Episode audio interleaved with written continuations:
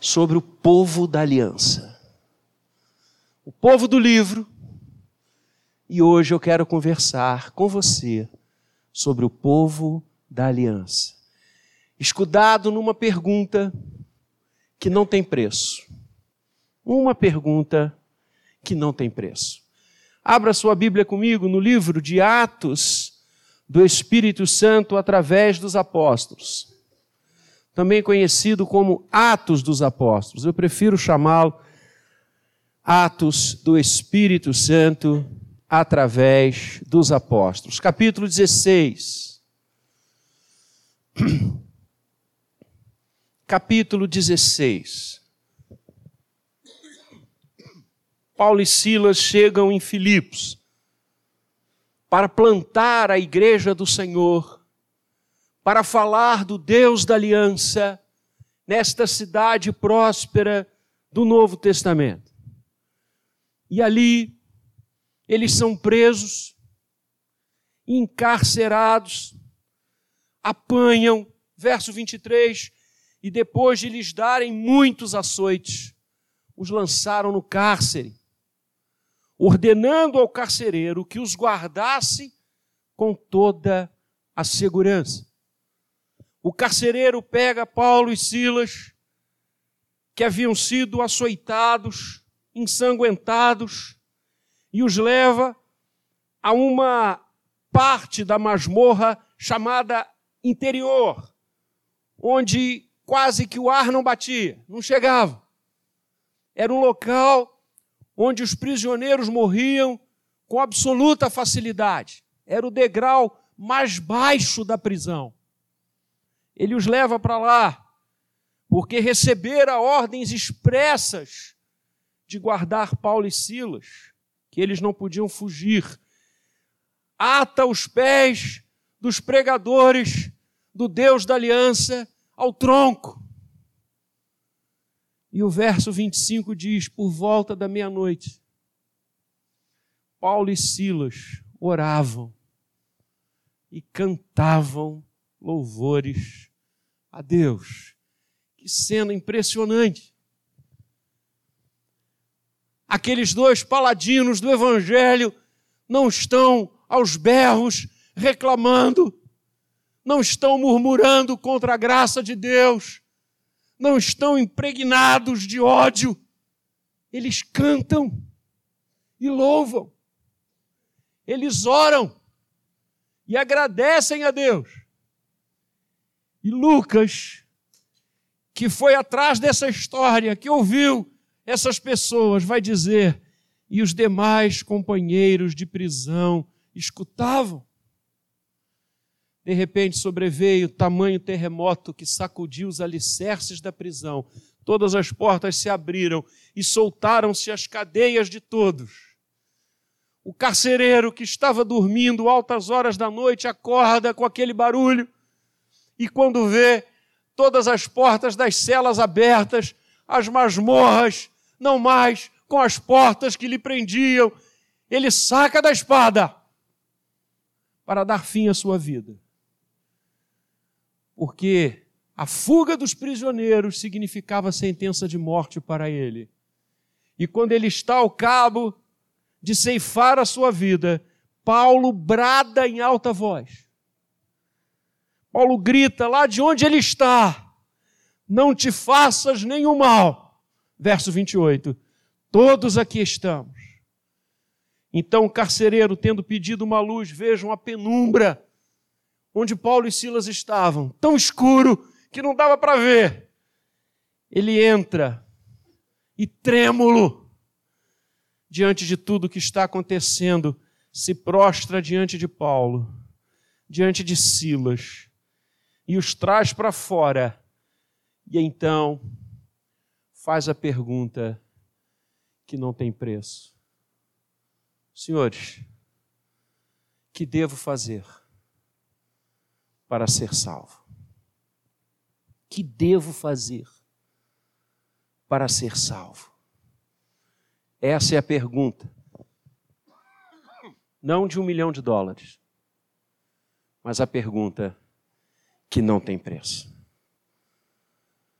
que devo fazer para ser salvo? O que Paulo responderá?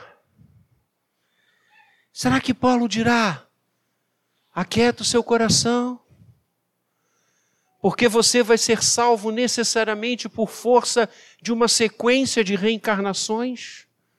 Você vai morrer e vai reencarnar, você vai morrer, vai reencarnar, e um belo momento, uma bela passagem sua por essa terra, ah, você não vai mais precisar reencarnar, você já estará no céu. Será que Paulo dirá àquele homem, trêmulo, ajoelhado, sossega o seu coração, basta você ser bom, basta você ser diligente, Basta você amar o próximo. E as coisas boas que você faz, as esmolas que você partilha, a bondade que você realiza a cada dia, isso vai somando. E quando você morrer, ah, você vai direto para a glória.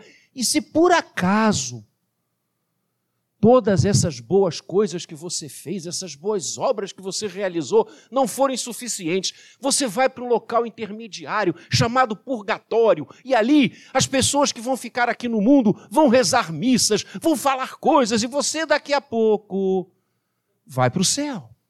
Será que foi isso que Paulo respondeu? Não! Porque não é assim que a nossa redenção foi conquistada. Não foi por uma sequência interminável de reencarnações, nem tampouco escudada nas nossas obras, que a nossa salvação nos foi dada. A resposta de Paulo lança uma pá de cal sobre tudo que as pessoas podem dizer atinente a esta pergunta que não tem preço. Paulo diz: crê no Senhor Jesus e serás salvo. Crê no Senhor Jesus e serás salvo. Tu e tua casa. Aqui está. O apóstolo Paulo não ilude aquele homem. Porque qualquer resposta que derem a você acerca da salvação da sua alma, que não seja Cristo Jesus, estão lhe enganando. A única resposta possível a indagação eterna e a indagação de todos que farei para ser salvo é Cristo Jesus. Ele é a aliança de Deus conosco. Quando nossos primeiros pais pecaram, e nós estamos estudando Gênesis na escola dominical, quando os nossos pais quedaram-se, não na presença do Senhor, mas diante do pecado, e se afastaram e quebraram a comunhão, o caminhar com Deus, imediatamente, imediatamente, o Senhor promete que da semente da mulher, Ele levantaria o Redentor. Ele levantaria o Salvador. Ele levantaria aquele que tomaria sobre si o nosso pecado. E ele levantaria aquele que conduziria muitos para casa novamente. E, a, e Deus faz ali uma aliança ele promete que irá levantar um Salvador. O homem havia recém caído e a graça alcança, dizendo: Eu providenciarei um redentor. Todo o Antigo Testamento, de Gênesis a Apocalipse, o povo de Deus caminha sobre a égide desta promessa, sobre a sombra desta aliança o povo da aliança no Antigo Testamento, Israel, caminhou o tempo inteiro com essa perspectiva. E pelo fato de ser Deus a levantar o Redentor, pelo fato de ser uma promessa do Altíssimo, este que viria, seria plenamente cheio do Espírito Santo. Porque só o Espírito Santo poderia poupá-lo do pecado. Só o Espírito Santo poderia gerar a natureza de Deus no próprio homem. E por isso, em hebraico, ele passou a chamar-se Messias, o todo ungido, o extremamente ungido, o Messias. Essa foi a esperança que norteou todo o povo da antiga aliança. Desde os desertos do Sinai até a terra prometida, o Messias virá. O Messias virá. Jó, o mais antigo livro das Escrituras. Logo em seu início, Jó diz: Eu sei que o meu redentor vive e que ele se levantará sobre a terra. Essa era a esperança do povo, aliança com Deus.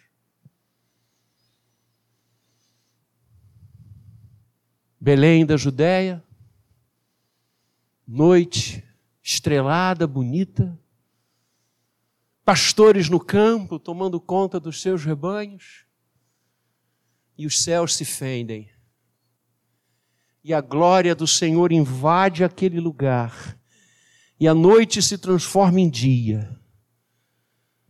E os pastores, atemorizados, sem saber o que aconteceu, olham um para o outro. E um exército de anjos desce. E um deles diz: Não temam. Não se assustem.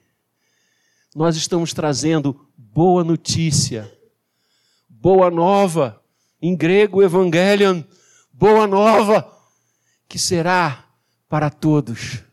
Hoje vos nasceu, na cidade de Davi, o Redentor.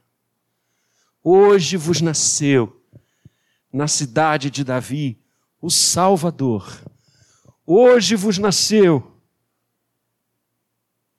na cidade de Davi, aquele que fora prometido, lá no Éden. Hoje vos nasceu o cumprimento da aliança. Hoje vos nasceu o Messias, que em grego é Cristo. Em hebraico, Messias. Em grego, Cristo como ser salvo. Crê no Senhor Jesus e serás salvo. A única resposta a essa pergunta que não tem preço é Cristo Jesus. O único caminho de salvação. Por isso ele disse: Eu sou o caminho, a verdade e a vida. Ninguém vem ao Pai senão por mim. Não há outro caminho, não há outra estrada, não há outra possibilidade a não ser Cristo, porque não há outro nome pelo qual importa que sejamos salvos, a não ser o nome de Jesus, Atos 4. Porque Deus amou o mundo de tal maneira que nos deu o seu Filho único, para que todo aquele que nele crê não pereça, mas tenha a vida eterna. Eu sou a ressurreição e a vida, disse Jesus. Aquele que crê em mim, ainda que morra, viverá. E todo aquele que vive e crê em mim jamais morrerá eternamente. Ali está o cumprimento da aliança.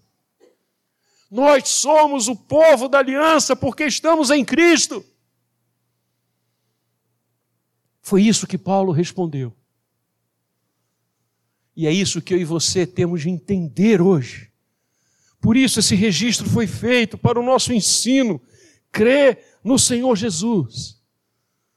Quando nós cremos, somos salvos. Quando nós entregamos a nossa vida a Ele, a redenção vem sobre nós pelo Espírito Santo, que aplica tudo aquilo que foi conquistado no Calvário, na minha e na sua vida. Crê no Senhor Jesus. Aí está a resposta para a pergunta que não tem preço. Quem está em Cristo está na nova e eterna aliança. Somos o povo da aliança. e por sermos o povo da aliança, exatamente por isso, aliança firmada em Cristo antes da fundação do mundo, diz a Bíblia. O apóstolo Paulo não diz apenas crê e você será salvo. Como é que ele diz? Crê no Senhor Jesus, lê comigo. Crê no Senhor Jesus e serás salvo. A palavra no grego aqui é oikos, que pode ser tranquilamente traduzido por família ou os seus. O que Paulo está dizendo, irmãos amados, não é que a salvação passa de pai para filho, para neto, como uma herança. Não, cada um de nós tem de crer.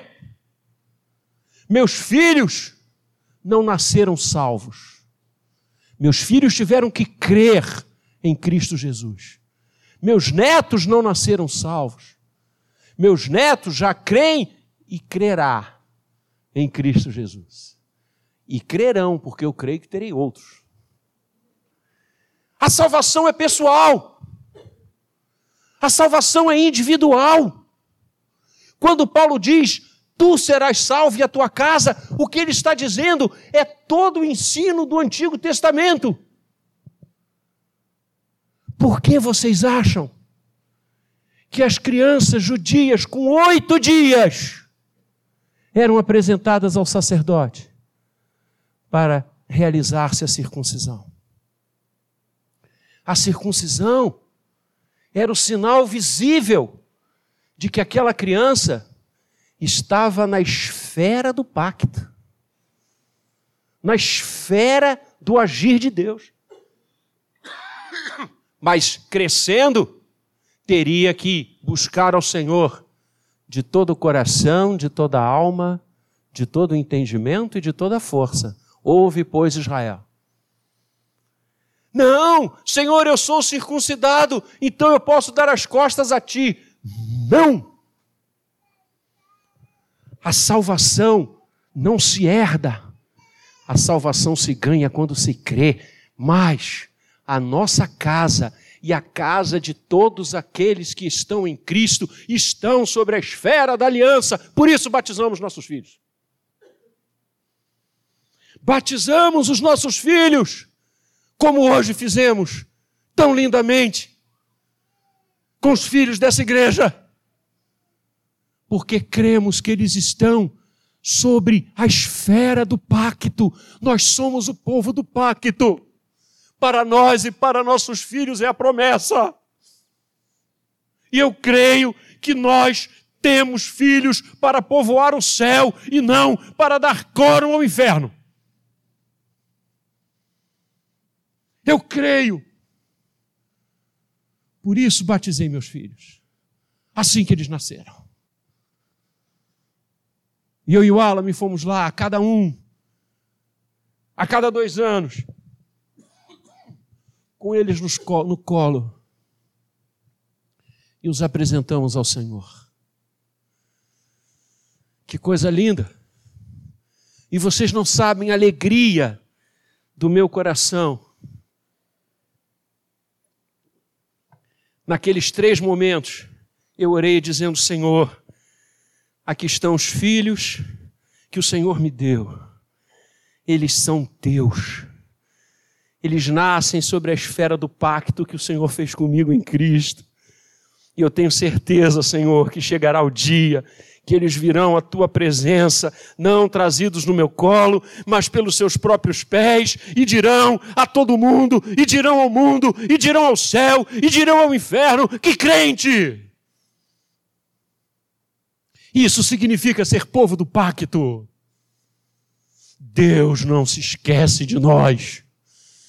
A bênção do Senhor está sobre a nossa família. Crê no Senhor Jesus e serás salvo, tu e tua casa. E este tratar de Deus e essa influência do pacto não acontece apenas com os nossos filhos, acontece com toda a nossa casa quando o Senhor me alcançou, quando Deus colocou a mão sobre mim, eu tinha 14 anos e me levou à Sua presença e eu fui batizado. E Cristo encheu a minha vida. Minha mãe era Equede de Candomblé. Ela segurava os animais na hora da reunião deles. E quando cortavam o sangue daqueles animais, era ela que o recolhia. Ela nunca tinha entrado numa igreja evangélica como você hoje está aqui. Meu avô recebia entidades em casa. E eu tremia de medo. Menino, jovenzinho que eu era. Nunca tinha entrado numa igreja evangélica. Nunca tinha ouvido sobre aliança. Sobre o que Cristo fizera na cruz.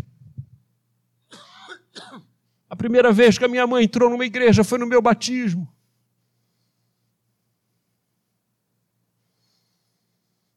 E dali algumas semanas, ela me disse: Eu quero voltar lá. Você me leva? Nós morávamos em Brejo Pina. Nossa igreja era no centro da cidade, a Catedral Presbiteriana. Eu fui de Brás de Pina à Praça Tiradentes, no ônibus, ao lado dela, orando de olhos abertos para ela não saber que eu estava orando. E eu fui dizendo: Senhor, Tu és o Deus da aliança. Tu disseste que os meus seriam alcançados pela Tua graça. Toca minha mãe, Senhor. Que ela esteja não debaixo do sangue dos animais, mas que ela esteja debaixo do sangue de Cristo. Eu orei durante todo aquele transcurso. E um dia eu cheguei em casa de tarde, depois das aulas. Ela estava em casa. E ela disse: Filho, eu quero que você ande pelo nosso apartamento e diga se você vê alguma coisa diferente. Vocês sabem como é homem. Eu não encontrei nada diferente. E ela me pegou pela mão.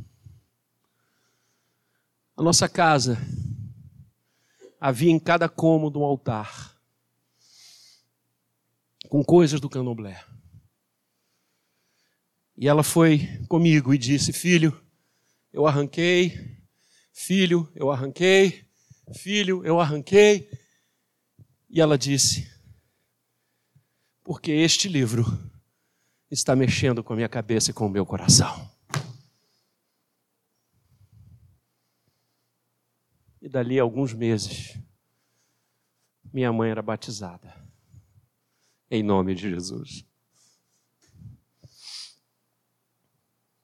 E o berçário dessa igreja tem o nome dela. Mulher de Deus se transformou numa líder. Amava o Senhor de todo o coração. Meu avô, antes de morrer, já numa cadeira de rodas, ligou para mim e disse: Filho, ele me chamava assim.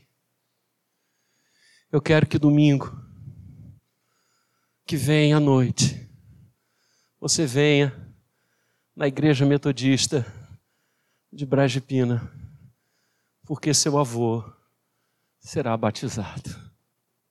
Crê no Senhor Jesus e serás salvo, tu e tua casa. Eu creio nisso.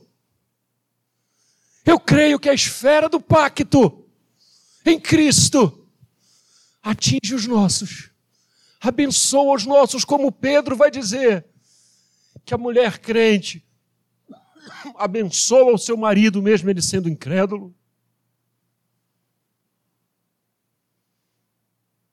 O povo do pacto. Por isso batizamos os nossos filhos.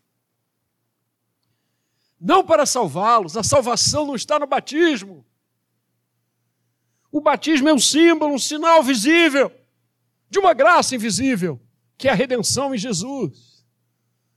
Quando batizamos os nossos filhos, como fizemos nesta manhã,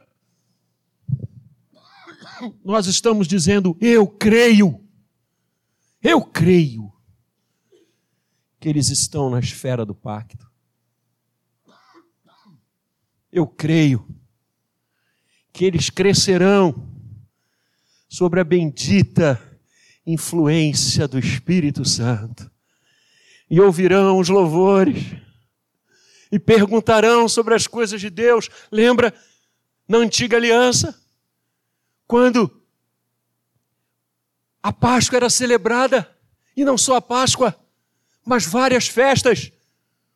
O texto sagrado diz: quando os vossos filhos perguntarem o que é isso, o que é aquilo, o que significa isso, expliquem a eles sobre a graça de Deus na história, sobre sermos o povo da aliança. Oh, coisa linda!